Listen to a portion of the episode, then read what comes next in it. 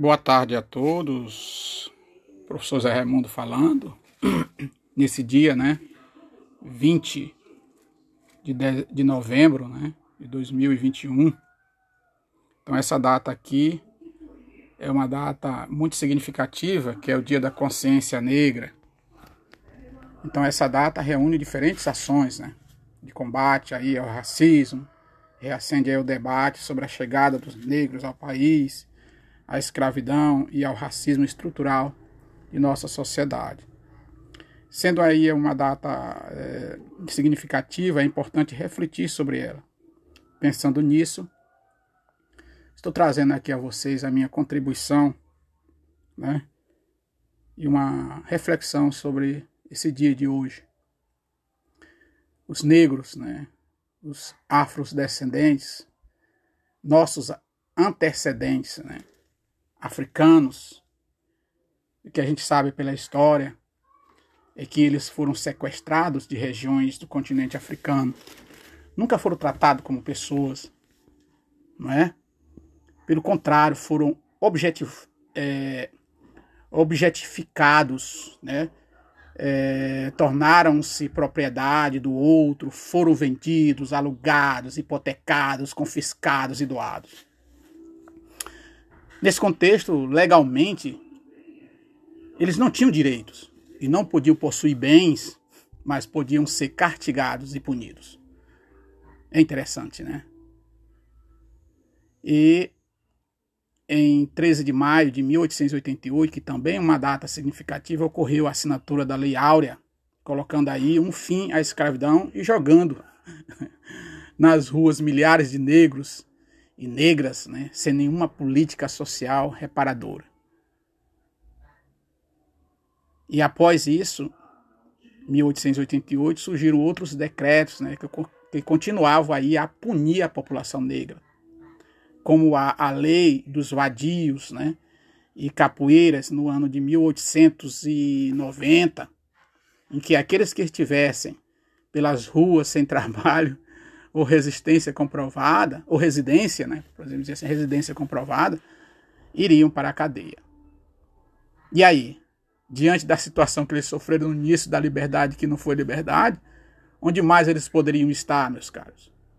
Então, a respeito dessa situação de injustiça, né, a que a população negra foi sendo submetida ao longo né, da constituição histórica do nosso país, Nesse contexto aí foram surgindo aí aos poucos, né, as sociedades insurgentes, aí muitos deles articulando esforços para colocar um fim a esse modelo hegemônico de desvantagem, dentre as quais podemos citar. Por exemplo, tá? por exemplo, em 1914, né, já aí dentro do contexto da Primeira Guerra Mundial, nós temos surgindo aí no Brasil a Organização Sindical de Negros, né, que lá em, em Campinas sei se vocês sabem disso, em 1945, o renascimento do movimento negro, em 71, época em que eu nasci, o surgimento do grupo de Palmares, em 78, a consolidação do movimento negro unificado.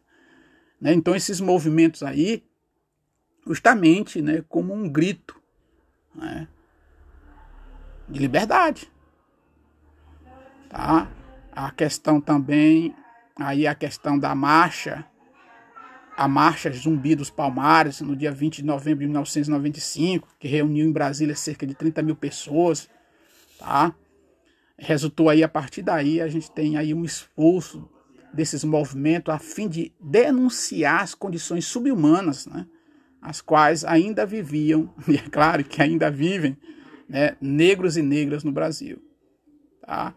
Então a situação aí, podemos dizer assim, uma situação análoga aos mais de 300 anos de escravidão, é, que muita gente aí né, na sociedade tentam negar essa situação, buscou também evidenciar a falácia do mito da democracia racial. Né? Então, essa marcha aí resultou praticamente no reconhecimento por parte do governo federal do racismo do Brasil e propiciou a criação de um grupo de trabalho interministerial né, de valorização da população negra.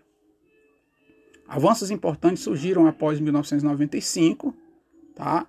como uma forma aí de reparação das desigualdades evidenciadas e vivenciadas pela população negra desde sua escravização né, até o abandono no período pós-abolicionista.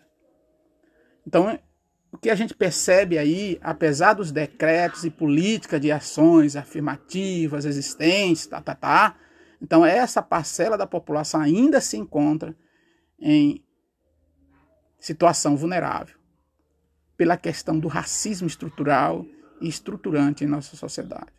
Então, se percebe dentro desse contexto aí a falta de direitos e as práticas de castigo e de punição exercidos no período escravagista lá são perpetuados ainda hoje.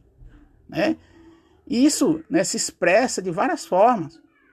Por exemplo, no genocídio e no escancaramento em massa de jovens negros, nas violências né, obstétricas impostas às mulheres negras, que a gente vê isso. Se vocês fizerem uma pesquisa, vocês vão encontrar isso também nos agravos à saúde, no alto índice de mortalidade por causas né, que poderiam ser prevenidas e evitáveis, né, a falta de acesso a uma educação de qualidade. Também nós vemos isso, os baixos salários né, dessa população negra, a questão da moradia precária que muitos deles vivem, e uma série de outras né, iniquidades aí, que eu posso dizer assim, evidenciadas cotidianamente né, e da forma como esses negros vêm sendo tratados dentro da nossa sociedade. Então, o dia 20 né, de novembro, dia da consciência negra, é marcado por essa reflexão de como a população negra está inserida na sociedade.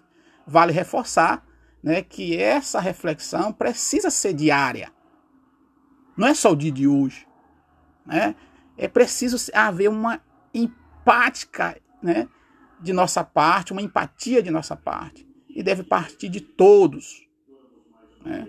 Pois, como disse Angela Davis, não basta não ser racista, é preciso ser antirracista. Tá? E aí, um bom dia né, desse dia dessa consciência negra e que a gente reflita sobre isso.